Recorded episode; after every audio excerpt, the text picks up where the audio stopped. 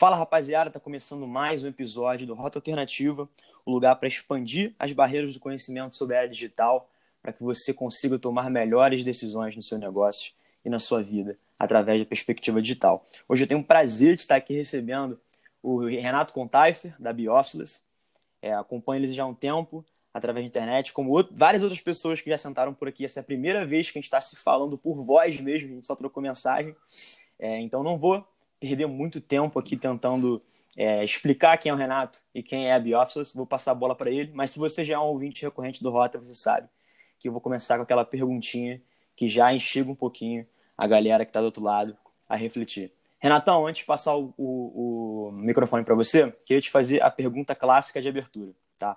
Quem era o Renato antes da Biofficeless e quem é o Renato hoje, sem falar da Bioffice?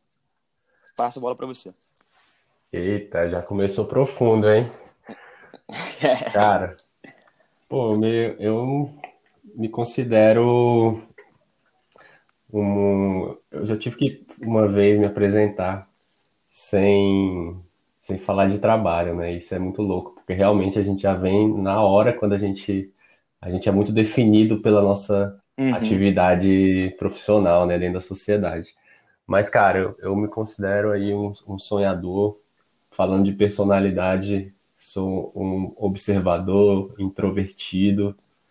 Me considero, de certa forma, um idealista também, porque eu acredito, cara, que o mundo pode ser um lugar melhor se ele se for mais distribuído, mais justo, mais abundante. E isso vale, eu acho que é uma visão que eu tenho antes do, do Officeless, né, como você falou, como atualmente, né? A diferença é que realmente é, é uma bagagem que a gente vem construindo. Eu tô com 38 anos, tenho também um filho aí de 6 anos, e isso também acho que talvez fosse uma pergunta que eu te, teria mais clareza se fosse antes, antes ou depois de me tornar pai, né? Isso realmente foi, foi algo que mudou muito a minha, a minha visão aí da, sobre a vida, né, em geral.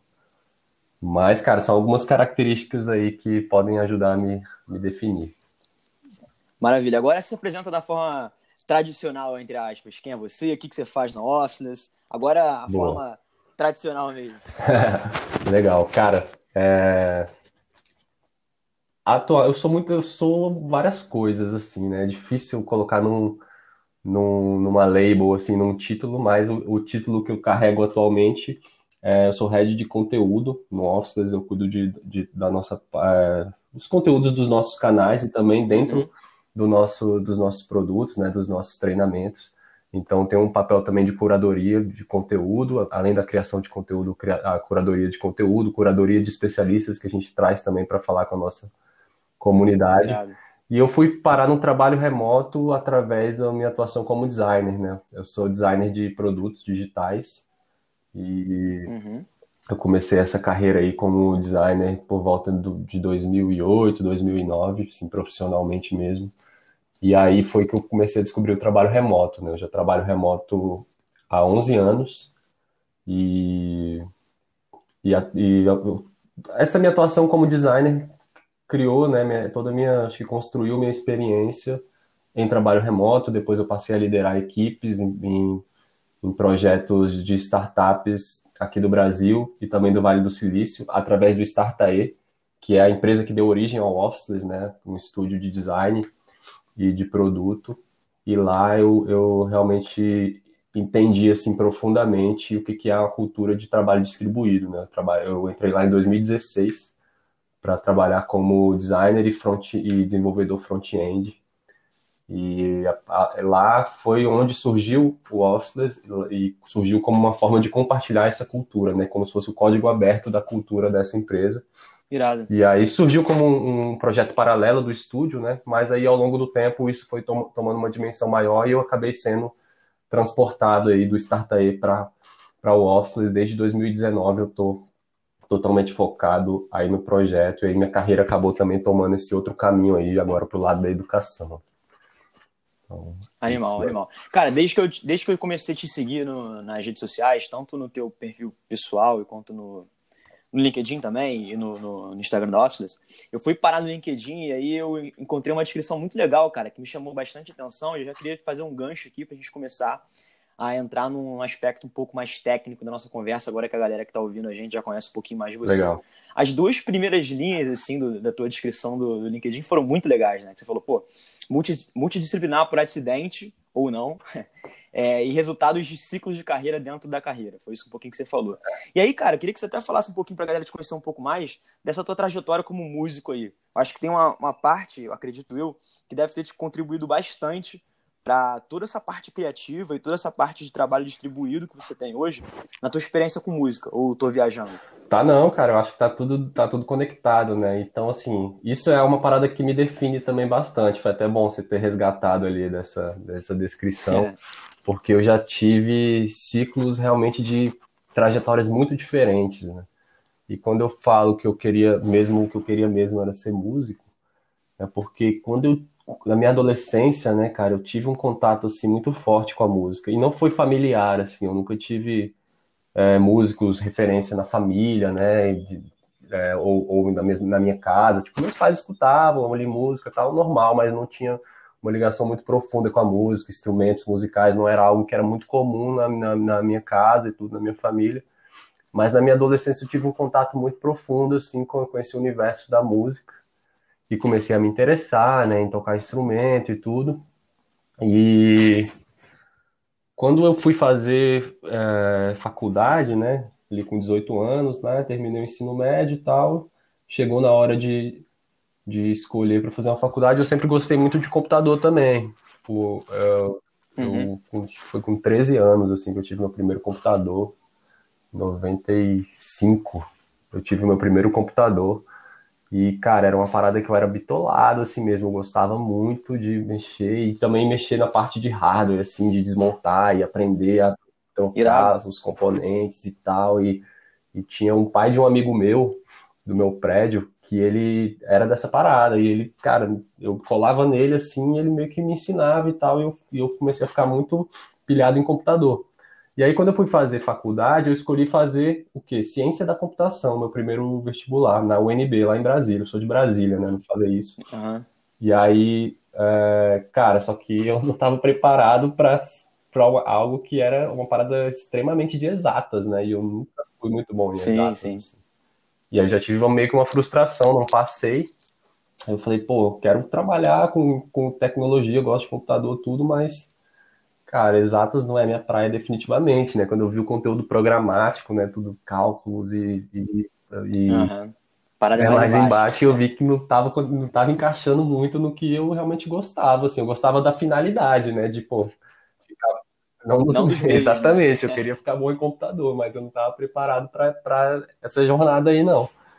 E aí naquela, né, cara, tinha que fazer uma faculdade, tudo. Seis meses depois, eu acabei caindo meio que numa dúvida, assim, de não saber mesmo, assim, eu não me, enquadrava em nada é, dos cursos, assim, eu tinha muita dúvida mesmo de, cami de caminho seguir. E aí eu fui parar numa faculdade de turismo, cara, gestão de turismo. Falei, caramba, pô, legal de tudo que tem aqui, essa aqui gostei, gosto de viajar, logo turismo, né? Tipo, Justo. aquela aquela decisão bem bem óbvia ali, inocente também de certa forma. Inocente assim, eu não tinha muito, eu queria fazer um curso superior, né? Existia também na época, isso foi no uhum. ano 2000 existia muito essa também, esse caminho muito linear mesmo, né? Cara, você saiu da escola. Sim, sim. E até a própria conteúdo disponível, né, cara? Hoje a gente consegue ter uma informação muito melhor para embasar uma tomada de decisão do que antigamente. Então, pô, você tomar uma decisão de carreira hoje, você consegue ter acesso a conteúdos e perspectivas diferentes que te auxiliam bastante, muito diferente. Sem dúvida, cara, né? Até relatos de pessoas, né, que passaram por isso já, né? Hoje você uhum. pode é, ouvir alguém falando sobre e pô, faz total sim, sentido sim. isso que você falou. Enfim, eu fui para a faculdade de turismo. E aí, através de, da faculdade de turismo, eu já queria trabalhar também, tinha essa parada lá em casa também, tipo, ah, 18 anos é natural, tipo, entrar na faculdade e também já, já trabalhar também. E aí eu, uhum. Eu, eu, eu, consegui uma oportunidade de fazer estágio em companhia aérea. Era muito comum isso, na, as companhias aéreas, elas recrutavam estagiários. Imagino. E um dos cursos né, que, pod que podiam, uh, que eram elegíveis para estágio em companhia aérea era, era para quem fazia turismo. E aí eu fui trabalhar numa central de reserva. Cara, eu, parece que eu sou coroa, né, falando isso. Mas é, na época que ainda se fazia reserva de passagem por telefone, cara. Eu fui trabalhar no, eu fui trabalhar meio que num call center assim de uma empresa que também não existe mais, que chamava VASP. E aí eu entrei lá nessa nesse estágio, sabe? Comecei a trabalhar lá, era meio que call center e tal, era legal, ganhava já, ganhava já uma grana ali e tudo. E aí, logo, logo, acho que depois de dois anos, surgiu a oportunidade para ir trabalhar no aeroporto mesmo. E aí eu fui para uma outra empresa que também não existe mais, que é a Varg. E fiquei lá, eu fiquei no total nesse, nessa época de. nesse período de companhia aérea aí foram cinco anos. Só que junto a esse trabalho, era um trabalho de seis. Né, quando era estágio era quatro horas, eu acho, depois era um, era um trabalho de seis horas por dia eu sempre junto a isso estava focando na música, tocava em banda e tal, e eu já, e eu já tava. O que eu gostava de fazer era música mesmo, tipo, que dava mais prazer, né? Tipo, o, tra o trabalho era como se fosse uhum. um meio ali para eu realmente estar tá me, me, desenvolvendo Sim. financeiramente também, tudo, adquirindo experiência profissional, mas é, a minha cabeça estava mais nessa parada da música. Só que eu também não era tão talentoso assim, sacou? Musicalmente falando, mas é, tocava em banda e tal, e, e, e, gostava muito disso. E aí eu comecei a encontrar meio que uma sinergia entre a música e a tecnologia. Porque tinha. Porra, dentro do, do meio musical tem a parte também de você gravar, né? De você realmente é, operar um estúdio, né? Esse tipo de coisa começou a me atrair de você realmente mexer com áudio, né, com produção de áudio e tudo, e também a parte visual das coisas, tipo, ah, tinha que fazer um material gráfico da banda, tinha que fazer uma capa de CD, tinha que fazer é, um perfil na época, é, tinha uma, uma... O que eu já tô pulando um pouquinho na frente aí da história, né? Uhum. Mas o que o, a música me levou para o design, mas só para não perder a cronologia, em, 2000, em 2006, uhum. a Varg, a empresa aérea que eu trabalhava, faliu. E aí, cara, eu fiquei naquela situação, né, e tal, foi meio tenso, foram 5 mil funcionários, assim, no mesmo dia, foram demitidos. E aí, depois de um tempo, eu ganhei uma indenização na justiça dessa parada. E, cara, foi uma grana meio que eu uhum. nunca tinha visto, assim, né, nunca tinha tido uma, uma, uma grana Administrado também. É, exatamente. Eu estava muito focado na, em, em, fazer a parada da música acontecer e tal. E aí o que, que eu fiz? Eu falei, cara, eu vou empreender com música. Vou pegar essa grana e vou investir em, em equipamentos, vou montar um estúdiozinho aqui para eu poder gravar em casa. E vou investir nos equipamentos para evento, porque eu estava nessa cena, né? Eu conhecia muita galera de banda e tal. E aí comprei um, um uhum. equipamento para poder fazer evento, assim, sacou? Para poder alugar para evento e tal e meio que abri uma empresa disso, de sonorização para eventos. Chamei um amigo meu para ser sócio, ele era muito foda é, tecnicamente no áudio, assim. E aí eu comecei a empreender na doida, assim, cara, zero planejamento, sabe? Tipo, investi quase minha grana inteira nos equipamentos e me aventurei nessa parada. E aí, cara, o que aconteceu? Eu, juntamente, eu, esse trabalho eu gostava de design gráfico, assim, quando essa parada de gostar de mexer em computador, eu gostava, uma das, dos meus hobbies assim no computador era design gráfico. Eu nunca tinha estudado assim design nem nada, mas eu gostava de, de mexer nas paradas e aprender.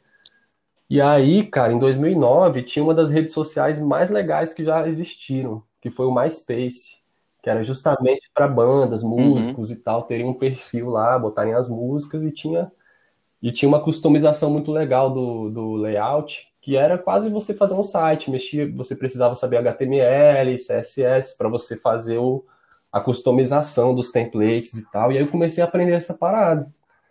Quando eu comecei a aprender a parada, eu fiz uns dois primeiros MySpaces assim já diferentes. A galera que estava em volta falou: "Opa, quero também, quero também, quero também". Quando eu vi, eu já estava meio que fazendo freela de design, fazendo é, esse tipo de, de, de site ali para as bandas surgiu umas demandas também de design gráfico para bandas e tal. E aí, nessa minha empresa de som, cara, eu tinha que fazer um site, né, para a empresa. Falei, cara, não vou, uhum. vou, vou, aprender a fazer o site, não vou contratar ninguém para fazer meu site, cara, eu vou fazer. Então, fui fazer curso de web design e tal, que eu queria fazer site. Quando eu vi, eu estava muito pilhado em fazer sites. Eu estava gostando mais de fazer os materiais da, da empresa uhum. do, que, do que trabalhar com a parada, porque era, eu trabalhava em evento, cara. Eu era o primeiro a chegar e o último a sair, assim, chegava em casa de manhã, carregava equipamento de som, era uma parada muito desgastante também, sabe? E, uhum, e tem outra parada, quando você empreende numa, numa parada física como essa, você tem que sempre comprar mais equipamentos, sacou? Cara, a evolução é sim, você sim. ter outros equipamentos a mais e tal. É, e à medida que você compra é, é, equipamentos, você tem que ampliar seu espaço físico também, né? Muita conta Cara, é muito louco. Hoje, né, cara? Isso é maneiro, né? Quase que eu, eu tava convencido que era isso. Eu falei, não, cara, em algum momento eu tava convencido. Pô, quero crescer essa empresa, se, ter caminhão, uhum. ter um palco, fazer, montar, montar palco gigante e tal. E, cara, hoje, aí uma hora essa eu tava nesse dilema, né? Tava com essa parada e tal, não me dava tanto dinheiro assim. E tinha essa demanda de, de ter que investir mais. E, cara, investimentos muito altos, né? Você pensar, pô, uma mesa de som digital, esse tipo de, de coisa, cara, investimento altíssimo, assim. E eu pilhado, pilhado em aprender a fazer site ali, vendo que só com o computador, cara, eu podia, eu tava levantando mais dinheiro já. Só com esses freelas aí de design, eu já tava levantando mais Não. dinheiro e eu vi, caraca, aqui eu só preciso de um computador, aqui na minha casa mesmo eu já sento aqui, é uma parada que eu gosto e tal. E aí eu comecei a cair essa ficha, cara. falei, cara, acho que eu vou focar em web design e vou, e vou seguir essa, essa, essa carreira aqui. E aí, o que, que rolou? Uh, meu irmão tem um irmão mais novo que mora no Rio. Ele tinha ido fazer faculdade, né? A gente é de Brasília, ele tinha ido fazer faculdade no Rio, tal, de, de publicidade na ESPM. E ele estava montando uma agência digital, isso em 2010. E aí ele acabou me. Ele sabia que estava aprendendo a fazer site e tal. Ele falou, cara, tem uma oportunidade aqui para trabalhar com a gente, para desenvolver um site, tá? era, uma, era uma demanda mais de programação, assim. Né? E aí eu caí para dentro com ele, foi meu primeiro, digamos, emprego remoto, né? Em 2010, eu fui trabalhar com eles, eu ficava em Brasília, eles tinham, eles tinham um escritório ali no Rio, né, em Ipanema, e eu era o único, o único remoto, assim, do time comecei a trabalhar com eles e aí eu caí de cabeça, cara. Comecei a vender meus equipamentos de som e tal. E comecei a focar em, em, em web design. E a, eu atendi essa agência dele comecei a atender vários outros clientes como freelancer. E fui construindo minha carreira como freelancer, sacou? Que me levou a tudo isso que eu falei. Então, assim, tentando fechar esse arco, tipo, a música, cara, foi muito intenso, assim. É uma vivência muito intensa e que eu me realmente encontrei algo ali, cara, extremamente prazeroso assim de fazer, mas que era complicado também gerenciar tomada de decisões, muitas pessoas, uhum, escassez de grana, né? Cara, viagens e tudo. Então, ao mesmo tempo que é, é muito intensa, a vibe é muito intensa, mas também é um caminho é, custoso. Mas eu tive esse ciclo, depois eu fechei e comecei a empreender nessa parada do, do som, e também me encontrei, mas depois fechei, me encontrei no design, fui ser freela por vários anos, depois fechei. Em algum momento falei, cara, eu preciso me juntar, porque eu trabalhei como freelancer por vários anos, assim, sozinho, sabe? Aí, num determinado uhum. momento, falei, pô, preciso, me, preciso colar com uma galera, assim, não tava me preenchendo muito já, trabalhar sozinho, queria... É, né? é importante, né, cara? É, total. E eu queria evoluir, cara. E, tipo, eu trabalhava com programação também e era muito perrengue que eu passava no dia a dia e tudo eu tinha que ir pro Google tal, ficar pesquisando e achando as soluções. E eu falava, ah, se tivesse um cara aqui do uhum. meu lado que soubesse mais do que eu, eu tava, estaria evoluindo muito mais rápido e tal. Então tinha esse, tanto esse gap meio que de evoluir, eu já fazia, quanto uhum. de pô, pegar projetos maiores, né? Trabalhar em coisas sim, mais. Sim, sim maiores mesmo que talvez sozinho não ia, não ia, não ia acessar esse tipo de oportunidade. É muito mais tu respirar o mesmo oxigênio que essas pessoas, né, cara? E a tua taxa de aprendizado, a tua taxa de evolução, ela, ela evolui, né? À medida que você tá com pessoas, pô, fodas pro lado. E até aproveitando esse gancho que eu fiz aqui, eu queria entrar num assunto que me, que me deixa bastante curioso para pegar a tua, tua visão, que é o seguinte. Pô, beleza. Você começou lá na música, comprando ativo, comprando espaço para aumentar teu estúdio, depois vendeu e foi reduzindo até o momento que você estava trabalhando sozinho como um freela. Ou seja, a, a, a liberdade geográfica e de tempo para você foi uma coisa muito muito presente na tua trajetória de trabalho. hoje, né, pô, veio aí o Covid, as empresas é, se digitalizaram, estão distribuídas. Existem milhares de pessoas também que têm um pouco mais de liberdade geográfica e de tempo. Mas como a gente falou, né, sempre bom a gente estar é, em volta de pessoas boas, que, que respiram o mesmo oxigênio, que têm as mesmas ambições que a gente. E aí eu queria te provocar o seguinte, cara, como é que você está enxergando a construção dessa cultura organizacional hoje num ambiente cada vez mais fragmentado, cada vez mais isolado, onde as pessoas não estão, entre aspas, respirando o mesmo oxigênio que as outras, né? Agora a gente não está mais no escritório, mas ao mesmo tempo é, a retenção de talento, toda essa construção de cultura é fundamental para a pessoa ter um senso de pertencimento, né? Você, eu sei que você faz projeto com várias empresas maneiras aí, com offices, você está constantemente conversando com pessoas que estão na vanguarda disso aí. Como é que você está vendo aí, a partir da tua opinião, da experiência das outras pessoas, como é que está acontecendo hoje de fato essa construção de uma cultura, de um senso de pertencimento nessa era distribuída aí? Boa, essa pergunta é ótima, cara. Isso, na real, está sendo um desafio gigantesco, assim, sabe? Esse é um dos maiores desafios. Porque hoje a pessoa muda de emprego sem nem levantar da cadeira, né? Tipo, cara, trabalho para uma empresa que posso estar participando de um processo seletivo e entrar em outra e eu nem. Ele, literalmente nem levantei da minha cadeira, né? Então, cara, é, o que que faz as pessoas se prenderem em né, uma organização? É, qual é o motivo que ela tem para, por exemplo, recusar uma proposta que eventualmente pague mais, né? E eu meio que só, só para trazer também um exemplo assim eu vivi uhum, um pouco claro, disso claro, também. Claro. Teve uma vez eu fui trabalhar com uma empresa remotamente e que tinha um time remoto e tudo, só que, cara, a cultura era horrível, assim, tipo, é, a galera entrava na, na ligação, na call e não ligava a câmera, eu não sabia nada sobre as pessoas, assim, não conhecia nada sobre ninguém, assim, era uma coisa muito, tipo, cada um fazendo o seu trabalho de uma forma muito isolada e tudo, e, cara, eu a, a primeira oportunidade que eu tive para sair de lá, eu saí, sabe? Porque isso aconteceu comigo também, é bizarro. É, é fica. Cara, você fica sem motivo, assim, ah, se eu tenho outra oportunidade, você nem, nem fica naquele uhum. dilema, né? Será que eu vou. Pô, não tem nada que realmente Sim. me prende aqui. O que está acontecendo hoje em dia é um movimento muito peculiar, porque foi muito no susto, né, cara? Todo, essa adoção em massa ao trabalho remoto. Assim, já ia crescer o trabalho remoto. A gente já, no final de 2019, a gente já estava uhum. prevendo, já estava vendo toda uma atmosfera. Mas é, no pace bem mais lento. Eu estava né? vendo toda uma atmosfera em torno desse assunto, mas, cara, ninguém nunca imaginaria isso que, ia, isso que ia rolar. Então, assim, quando aconteceu isso, as, as soluções que são mais, digamos, intuitivas e que parecem óbvias para você operar no ambiente digital, quem não tem essa essa familiaridade ainda de operar assim, elas acabam sendo soluções que trazem práticas muito ruins, cara, de comunicação e trazem práticas muito ruins de controle, né? Então, o que, que acontece com a cultura? Quando está no trabalho remoto, onde você não tem mais aquele, aqueles, digamos, aspectos materiais da cultura, né? Que às vezes é um escritório todo uhum. bonitão, cheio de coisas, escorregador e não sei o quê. Isso é, é uma parte que é algo que materializa a cultura, né? Você entra nesse espaço e fala, pô, empresa Total. aqui é super moderna, essa empresa aqui é, é descolada, sei lá, inovadora, enfim. Então, assim, quando você tira todos esses aspectos materiais, o que que sobra é a forma como as pessoas se, se relacionam. E isso acabou é, mostrando, cara, que as, as relações de trabalho, elas, elas são ainda muito baseadas em controle, sabe? E se puxar lá para trás, desde a nossa escola, cara, desde a escola, a gente nunca foi muito acostumado a lidar com flexibilidade, com liberdade.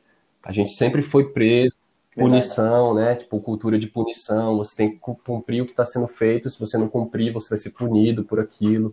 Isso vai sendo herdado para o mercado de trabalho, e quando vai para o trabalho remoto, as soluções mais intuitivas, como eu falei, acabam sendo é, formas de querer fiscalizar se as pessoas estão trabalhando, né? Que aí o líder pensa, uhum. caramba, e agora? É, não estou vendo mais ninguém. É a primeira pergunta que vem, cara. Não estou vendo mais ninguém. Como que eu vou saber se essa galera está trabalhando de fato ou está fazendo outras coisas lá da vida? Então, para descobrir se as pessoas estão trabalhando e, e, garantir isso, acabam recorrendo a, a, mecanismos de vigilância, cara. Isso é muito perigoso para a cultura porque o trabalho remoto acabou sendo muito distorcido, sacou? A gente está acostumado com o trabalho remoto normal, né? Trabalho remoto antes, antes até uhum. de tudo isso que rolou. E, e o trabalho remoto ele pode, ele pode ser muito, pode significar sim liberdade, sabe? Se, se isso é de uma forma saudável. Uhum. E o que a cultura das, o que está acontecendo com a cultura das empresas é que essa, esse medo, né, essa preocupação de fazer a, a coisa acontecer, acaba simplesmente reproduzindo o que era feito dentro do escritório, só que agora no digital. E isso leva a esse excesso de reuniões, a essa fadiga que a galera uhum. sente, essa, esse medo de. É, essa culpa de provar que está trabalhando, as pessoas trabalham mais para poder provar Total. que ela está trabalhando e ser percebido. E, cara, a hiperconectividade, né? Tipo, ah, você já passa o dia inteiro ali no, no computador, na, na, envolvido naquilo, e quando você fecha o computador, daqui a dois minutos você já está no celular ali olhando. Sim, então, cara, sim, sim.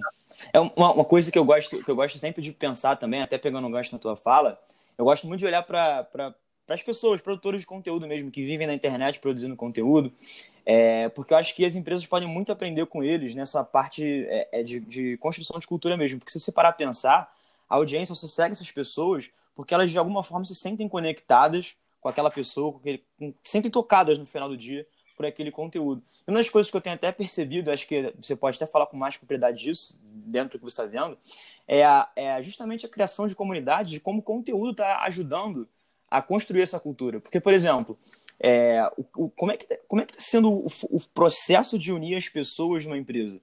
Muito sobre, sei lá, palestras e workshops que elas estão fazendo internamente, é, tanto alguns eventos até abertos que acabam é, reafirmando aquele senso de pertencimento, de propósito que, que, as pessoas estão sentindo. Então, no final do dia, eu acho que a criação de, de comunidades dentro da, da empresa, a partir do conteúdo, é uma coisa que está crescendo bastante, né? Que as pessoas estão, pelo menos as empresas mais estratégicas, mais vanguardistas, estão investindo nisso. Você até para pensar o próprio Office, né, cara? Você der uma entrada lá no site de vocês, você vê que tem uma porrada de curadoria de podcast, de aulas ao vivo, que isso naturalmente conecta as pessoas que estão em busca dessa, desse propósito, digamos assim, de entender melhor, de, de, de entender na, de uma forma holística o trabalho remoto. Faz sentido isso, o impacto do conteúdo na construção Pô, pra de cultura? caramba, cara. Faz muito sentido, principalmente essa visão de que a empresa é, é uma comunidade, né? As pessoas, se você entender comunidade como um grupo de pessoas é, ao redor de uma causa, ao redor de, de, de algo que, que as conectam, uhum.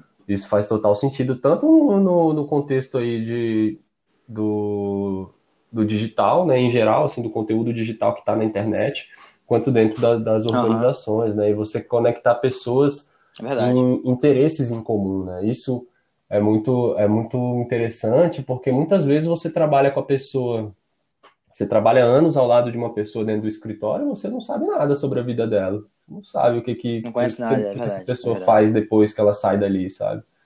E no, no trabalho remoto, se você não uhum. provocar isso, você também não vai saber.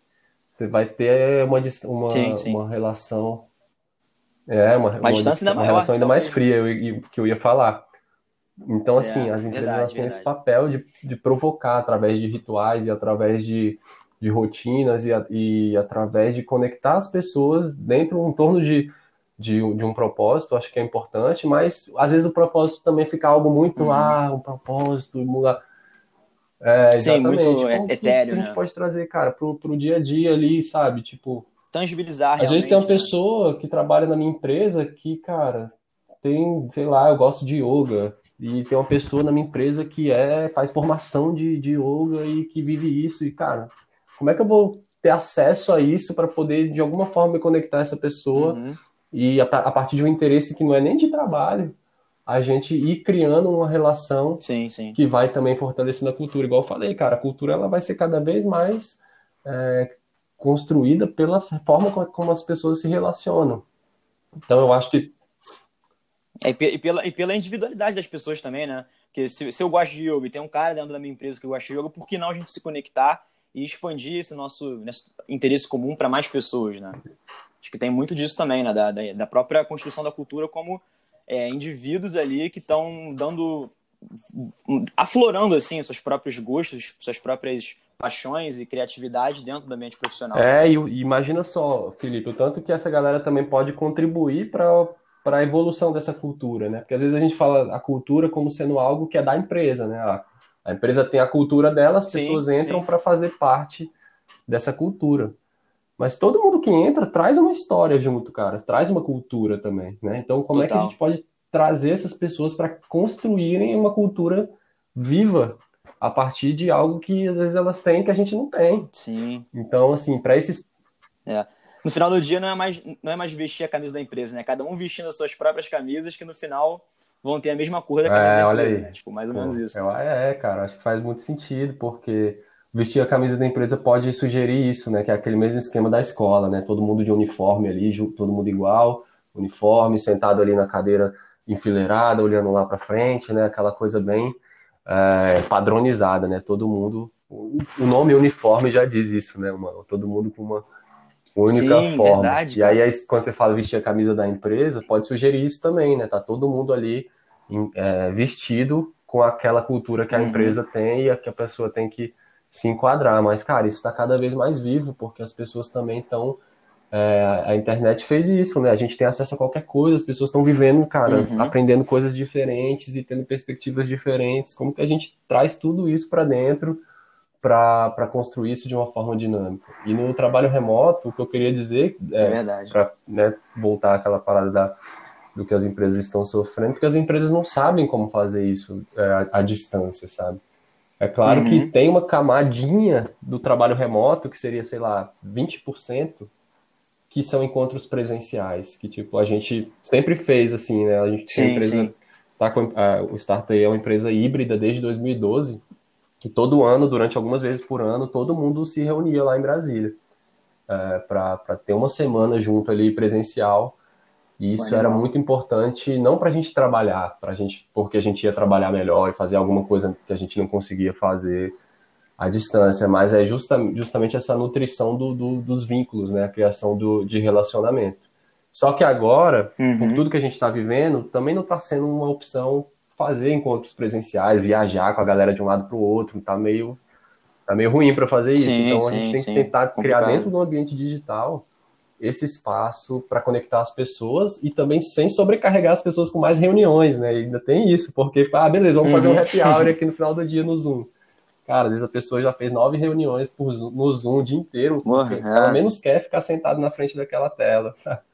Sim, então sim. é desafiador pra caramba, assim, é. e tem que estar tá aberto ao, ao, ao, digital, cara. Eu acho que tentar tentar adaptar é. o que era no mundo físico para o digital geralmente dá errado. Assim. Tem que entender que aqui, cara, é uma lógica diferente. Você falou sobre conteúdo.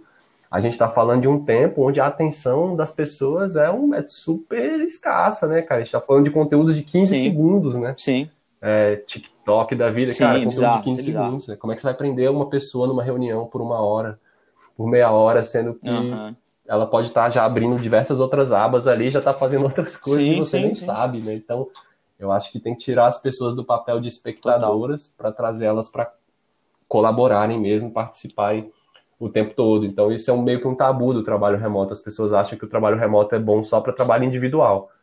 Ah, quando cada um vai fazer seu trabalho individual, beleza. Você uhum. pode fazer de qualquer lugar, a qualquer momento. Agora, se a gente quer, sei lá, gerar ideias e tudo, ah, não. Aí tem que ser todo mundo debaixo do mesmo teto, a gente vai colar os post-its e tal. Hum. E, cara, a real é que no digital a gente tem recursos muito ricos para fazer isso acontecer mas exige toda essa essa forma de repensar como a gente colabora, né? Então, acho que é o desafio da cultura tá, tá em torno disso e de benefícios também. Eu acho que não tem que deixar de falar disso, sabe, cara? Benef... É verdade, né? Me fala um pô, pouquinho mais aí tua visão sobre os benefícios. É algo atrativo para você trabalhar num lugar, né? Se, pô, além de uma boa remuneração, uhum. você tem, sei lá, internet, se você tem equipamento que a empresa te dá, se a empresa te dá uma estrutura para você montar um home office legal, se você tem, sei lá, aula de inglês, pela empresa você tem um, um, uma assinatura de, sei lá, academia. Estou jogando aqui por alto alguns benefícios que eu tô, que eu tô lembrando. Uhum. E eu acho que tudo isso tem, tem muito valor, assim, ah, viagens para fazer esses encontros presenciais, sabe? Se a, se a, empresa investe nisso. Tem, tem, uma, tem uma empresa é, gringa, né, que é responsável pelo, pelo WordPress, né, que é super conhecido aí na internet, a Automatic, e eles já são uhum. 100% remotos há alguns anos. E, cara, eles, eles investem em umas conferências animais, assim, em, em países diferentes, em lugares incríveis, leva todo mundo para esse lugar para fazer essas integrações da galera e tal, e fortalecimento da cultura em torno disso. Então, imagina, pô, você trabalha numa empresa que você vai fazer uma viagem internacional todo ano, com tudo pago pela empresa, é, desenvolvimento pessoal, sabe? Você tem acesso a cursos, a... Cara, acho que tudo, tudo isso, além da remuneração, faz sentido e também a cultura de comunicação, porque se é uma empresa que trabalha em tempo real, tipo, ah, uhum. ah, beleza, a gente trabalha em tempo, trabalha remoto, mas todo mundo ao mesmo tempo ali, você, cara, se sente totalmente uhum. preso, então você não consegue desfrutar da liberdade de fazer o trabalho remoto. Tipo, ah, eu quero, por exemplo, sim, sei lá, sim, surfar ali três horas da tarde. Será que, eu, que nessa empresa eu consigo fazer isso? Isso é, é uma opção para mim? Então, acho que tudo isso entra nesse pacote aí de, de, do que vai fazer as pessoas pesarem na hora de escolherem trabalhar num lugar ou no outro. É, os próprios benefícios, né? Falam muito da cultura, né? O que você entrega para os seus funcionários é aquilo que constrói, entre aspas, a personalidade da marca, né? Então tá, tá isso tudo tá muito conectado. É, Renato, queria, cara, queria te fazer uma, uma, outra investigação aqui. Eu acompanho pô, tuas publicações lá no teu, no teu Instagram pessoal e tal. Vi que você tem um filho, tem um estilo de vida pô, muito parecido, inclusive, com o que eu tô querendo buscar. É, e assim, não sei se você já tem esse, esse papo, busca falar de uma forma diferente, mas o que, que você procura ou vai procurar passar para o seu filho é, sobre trabalho em si, porque eu acho que a, a, geração dos meus pais, que pô, passaram uma visão de trabalho que eu precisei ressignificar e estou ressignificando ainda ao longo da minha jornada. Né? Eu enxergo hoje o trabalho como uma forma de você, uma área da vida, uma esfera, onde você tira recursos para você construir o estilo de vida que você quer. É, isso é uma coisa que foi, eu fui aprimorando durante, durante o caminho, mas eu queria saber qual é a tua perspectiva, cara. O que, que você vai sentar para o teu filho, até para mim mesmo, que é uma pessoa que está, como eu te falei, é, é, buscando construir um estilo de vida parecido com o teu. O que, que você vai passar é, de, de, de valor e de, e de pensamento sobre o trabalho que você acredita que vai impactar e deixar tanto seu filho como eu, quanto as pessoas para frente, é, ressignificarem a forma como Caramba, aí foi, foi profundo. É, Cara, então, o que que aconteceu? O meu filho foi interessante porque ele já nasceu é, com essa, digamos assim, por exemplo, para mim, o trabalho sempre era algo, eu, eu criança, né? O trabalho sempre era algo que roubava meus pais de mim. Uhum. Meus pais, né, saíam, saíam de manhã Caraca. e voltavam no final do dia, cara, por causa que estavam trabalhando. Então, era meio que essa separação. Não, o trabalho é o que, o, o que tira meu pai de perto de mim é o trabalho.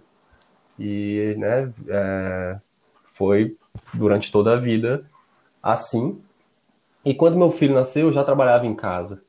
Então, isso para mim foi um privilégio enorme, né, de hum. poder realmente acompanhar ali de perto todo esse processo aí de, de crescimento dele, né, desenvolvimento e, e também de educação. Então, para ele, talvez o estranho fosse eu sair todo dia de manhã e voltar à noite. Ele ia falar: o que, que, tá, que, que tá acontecendo? Cadê você? Né? Tipo, ele já nasceu numa, numa perspectiva onde o trabalho remoto é como se fosse o padrão. A minha esposa também fica em casa. Então, tipo, cara, o pai e a mãe dele estão sempre em casa. Para ele seria estranho o contrário. Então, assim, eu acho que essa naturalidade de saber que através de um computador da, da nossa casa mesmo a gente pode gerar valor de alguma forma e obter um retorno financeiro com isso, ou, ou nos dedicar até uma, a uma paixão nossa e transformar isso também em algo que dê um retorno financeiro, eu acredito que isso vai ser bem natural para ele. Mas, cara, sabe que eu não tô, eu não fico muito ainda meio que querendo formar ele como um profissional, sabe? Eu tô mais preocupado, ele tá uhum. com seis anos, assim. Eu tô mais preocupado, cara, na formação dele como um uhum. ser humano mesmo, tipo, que ele seja um ser humano foda, sabe? Porque. Total. Eu tenho, eu, assim, eu vejo várias iniciativas de educação inovadoras, assim, que levam muito. estão querendo levar o empreendedorismo para dentro das escolas, assim. E eu tenho uma, meio que uma ressalva, uhum. assim, com isso. Eu acho legal porque, assim, ah, beleza. Habilidades de um empreendedor, de um empreendedor, né? Tomar decisões e tal, ter autonomia, isso eu acho legal. Mas até que ponto que a gente, cara, tá tão preocupado, tipo, o sistema tá tão tá tão preocupado em formar né, as uhum. pessoas para para o, para o trabalho, né, e para o que, que elas realmente vão, vão ser que, cara, será que a gente está construindo uma humanidade melhor, sabe? Isso é claro que às vezes eu posso, pode soar como utópico, Sim. pode soar como... Mas é isso, cara, porque Não, no é final o que mesmo. vai importar é que tipo de, de, de sociedade que a gente está construindo, sabe? Eu acho que a maior a maior, a maior, digamos, contribuição que alguém pode dar para a sociedade é criar um filho de uma forma de uma forma positiva, assim, digamos, sabe? Então, assim, eu, eu tenho um pouco desse, desse uhum. cuidado de não ficar também querendo formar ele o que, o, o, que, que ele vai ser como um profissional. Mas uma coisa eu gostaria de, tipo, ter uma, talvez uma independência financeira que me permita que ele, cara, qualquer coisa que ele queira fazer, sabe? Sei lá, quero ser artista de circo. Uhum. E tipo, cara, sei lá, às vezes artista de circo é uma parada que vai ser difícil ele, às vezes, se, se financeiramente se sustentar bem sendo artista de circo. Mas, tipo, vê só uhum. daquilo, tipo, se, se essa é a paixão daquilo, dele, né? sacou? Se eu tiver. Pode ser que eu esteja errado, mas às vezes eu penso isso, cara. Pô, se eu tivesse condição de, de realmente dar para ele qualquer tipo de escolha uhum. para ele seguir uma paixão.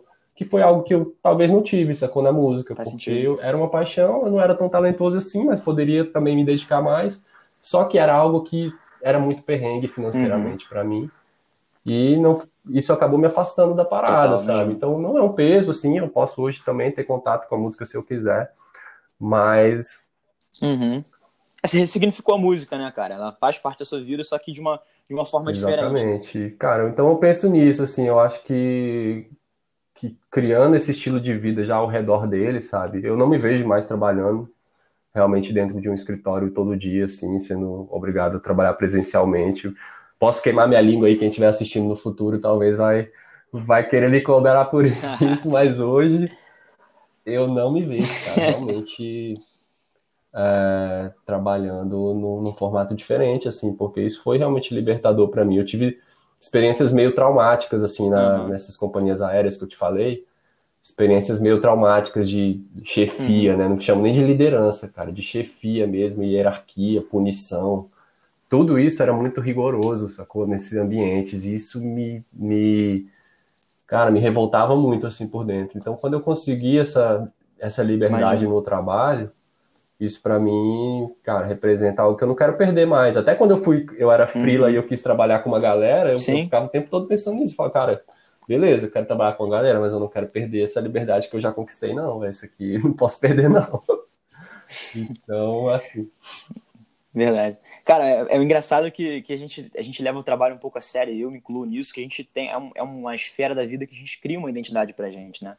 E é uma identidade que, que vende no final do dia, né? Você, você consegue ganhar reconhecimento, dinheiro, status, poder, tudo que é intrínseco ao ser humano através dessa identidade do trabalho. Então, acho que por isso a gente está um pouco mais bitolado na formação como profissional e coloca isso acima um pouco da, da formação como pessoa, né? E uma coisa que, que, me chamou a atenção durante o nosso papo, que eu queria deixar aqui tanto claro para a galera que está ouvindo, não sei se vocês perceberam, mas está rolando uma obra aqui em algum lugar aqui de casa que tem um barulho de uma furadeira. enquanto você falava aí, eu um som de passarinho no final. E isso, isso deixou muito. Foi, casou muito com o nosso papo aqui, que a gente está falando sobre trabalho distribuído.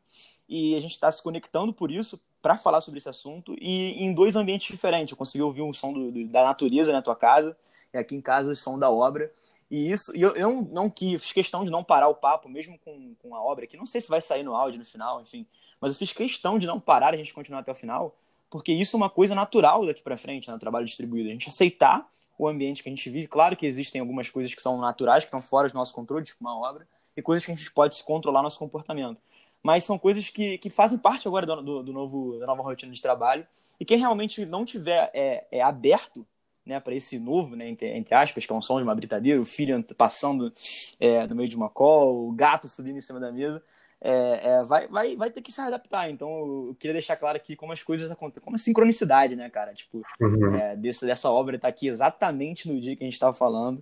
É, então, foi, foi uma coisa assim que me deixou, marcou assim o papo, deixou o papo Pô, com, com, um gosto melhor. E, cara, para pergunta final, para pergunta final, que eu sempre faço também para os convidados do Rota, é o seguinte: o que, que a criança que você foi um dia acharia do adulto que você se tornou hoje? Caramba!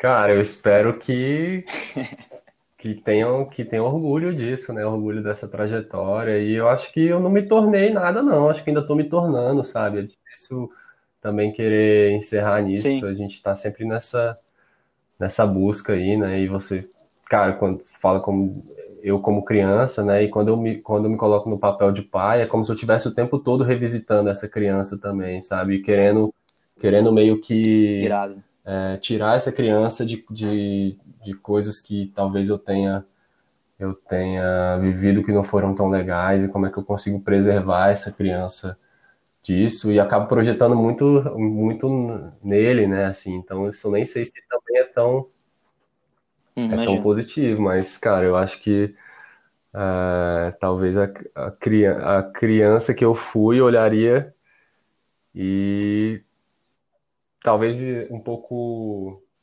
digamos, espantado, assim, com, essa, com essas mudanças de caminho, né? Até tipo, pessoas que me conheceram lá atrás e, uhum. e olham hoje em dia e falam, caramba, tipo, quantas quantas é, curvas rolaram aí, que rolê que você deu aí. Que rolê que você deu, né? Onde foi parar e parece que em algum momento também tudo vai se conectando, né? Eu costumo dizer isso. Eu, tô, eu tenho conversado com algumas pessoas, Felipe, que estão em transição de carreira, assim, sabe? Tipo, cara, tem uma uhum. amiga minha, eu nem sei se estamos extrapolando o tempo, mas eu lembrei disso agora. Não, tem uma amiga minha que ela tá saindo, ela é do Banco do Brasil, cara. Tá seis anos no Banco do Brasil e ela tá saindo do banco, concurso, tal, estabilidade, tem dois filhos. E ela tá saindo, ela é bióloga, foi parar no Banco do Brasil uhum. e tá, cara, tipo, ela não aguenta mais e tá Caraca. saindo, abrindo mão disso pra querer buscar, olha que louco, ela quer buscar essa liberdade geográfica, então ela está disposta a se reinventar em qualquer, entre aspas, qualquer profissão que permita ela trabalhar nesse formato, sabe? Então, olha como é que é uma, como isso é tão forte, cara, que é mais forte até do que a nossa profissão, tipo, às vezes isso é um motivo de da pessoa escolher o que, que ela vai fazer. Cara, esse tipo de, de trabalho eu posso ter a condição de ir morar numa outra cidade se eu quiser, ou vou ter que ficar sempre ali dentro de, do, do mesmo espaço, né? Então, e aí eu tenho eu tenho conversado com algumas pessoas que estão nessa nessa situação e cara mostrando que hoje em dia eu acho que isso é uhum. é muito possível, mas talvez também leve tempo, sabe? Quando eu falo assim, de, ah, fiz um monte de coisa, tive várias carreiras, tô colocando aí tipo uns ciclos de cinco anos, assim, sabe? Não é algo também que eu pulando de galho em galho, tô fazendo sim, uma coisa, sim, sim. fazendo outra. Isso foi meio sendo é. costurado ali naturalmente, e hoje eu vejo que, cara, ninguém começa nada do zero. É isso que eu tenho falado pra, pra essa galera. Eu falo, cara, não é do zero. Que você, mesmo que você for virar, sei lá, designer, você, era do banco, você é bióloga, trabalhou no banco e quer virar designer, você não vai começar do zero. Você já traz alguma, alguma bagagem aí com você para te ajudar. Sim, tua experiência, né, cara? Tua própria personalidade, várias paradas assim, né, que são intrínsecas a você, que Exatamente. você pode. Às vezes é só questão de se conhecer, né? Essa parada também do trabalho remoto. Às vezes a pessoa nem sabia que ela trabalha melhor de manhã, ou que ela trabalha melhor no final do dia, quando tá mais em silêncio, ou até à noite. Ela nunca teve oportunidade, foi sempre de 9 às 18, ela nunca teve Verdade. oportunidade de ah, fazer um exercício físico antes de começar a trabalhar ou, ou sei lá, vou tirar o período da manhã aqui para fazer outras coisas e vou começar à tarde e até um pouco mais. Então são configurações de tentar encaixar mais o trabalho na nossa vida, sabe? Não encaixar nossa vida no trabalho. E isso ajuda muito. Pô, perfeito. Muito bom mesmo, cara. Que, que parada maneira, assim, fechamento maneiro. E, cara, é, última, última coisa, assim, para encerrar nosso papo, queria deixar aí uns dois minutinhos de microfone aberto para você passar qualquer mensagem, qualquer coisa que, que toca você e que pode tocar outras pessoas, pra galera que tá ouvindo a gente aqui. É, e, pô, de novo, cara, foi um prazer imenso conversar com você aqui. Eu te falei antes do nosso papo, mas só queria reforçar aqui diante de todo mundo. Eu tenho muito, muito. É, é, é gosto muito do trabalho de vocês, tenho como modelo é, a ser seguido, tanto de conteúdo quanto de mentalidade. Então, cara, parabéns aí pelo teu trabalho. E microfone livre para você Legal. mandar umas mensagens. Pô, demais, Felipe. Eu agradeço aí, cara, muito mesmo pra, por você ter se conectado e ter é, me convidado aqui para trocar essa ideia. Eu nunca gravei um podcast falando assim da minha vida pessoal tão, tão digamos assim, abertamente quanto esse aqui. Então, muito legal a oportunidade. E eu queria dizer, cara, assim, assim de que tudo que, que estou falando e que talvez as pessoas né, vejam ali, eu acho que é legal dizer que tudo isso parte de um lugar de privilégio também, sabe? Que, tipo, muita, grande parte assim da população brasileira, uma parte imensa da população brasileira não tem esse tipo de, de, de oportunidade, né? Às vezes nem de trabalhar de casa e ter que ficar se expondo aí numa situação super tensa que a gente está vivendo. Então é importante a gente que tem é, esse, esse tipo de privilégio entender isso, sabe? E entender que, cara, esse fenômeno ele pode realmente ele tem o poder de trazer, é, de distribuir melhor as oportunidades, sabe? De não, não fazer com que todo mundo tenha que ir morar em São Paulo, morar no Rio de Janeiro, porque é lá onde as coisas acontecem. E tem muita gente, com certeza, muita gente boa e talentosa e, e precisando de oportunidades aí, cara, nos interiores aí do Brasil afora. Então, eu acho que a gente tem esse compromisso de tentar fazer com que esse movimento é, acolha essas pessoas de alguma forma. Acho que envolve educação também aí, porque tem toda essa questão de qualificação e tudo, mas eu acho legal a gente entender que quem tem esse tipo de condição, cara, valoriza esse privilégio, faz acontecer, sabe? Mas entenda também que é, é muito maior o impacto que a gente pode causar a partir do momento que a gente olha para toda uma galera que está, é, digamos, excluída de todo esse, esse processo aí e como é que a gente faz para fazer com que esse, essa, as oportunidades realmente sejam distribuídas, como é esse modelo de trabalho, né? Então, acho que é algo legal que trazer sobre uma visão mais profunda que eu tenho sobre isso aí também. Cara, foi a cereja do bolo, de verdade. Acho que é muito importante mesmo a gente reconhecer, reconhecer nossos privilégios. E agora falando diretamente com você que está ouvindo, cara, se esse papo que foi realmente relevante para você, se te tocou, se te fez refletir, que é o principal, é o objetivo aqui do programa, pô, tirou um print da tua tela, compartilha nos stories, manda para os amigos aí que possam se interessar. É, Marco Renato também, acho que vai ser, vai ser legal para ele ver esse reconhecimento também. Vou deixar nas descrições aqui é, o site da Office e tudo mais para vocês se conectarem. Renato, obrigado mais uma vez pelo seu tempo. Valeu. Espero que realmente a gente possa ajudar aí a galera a entender um trabalho de uma forma mais holística, mais, é, é, é enfim, atual, contemporânea, Boa. mesmo que a gente reconheça o nosso Valeu demais, Felipe. Valeu. Um abraço. Grande abraço, Renato.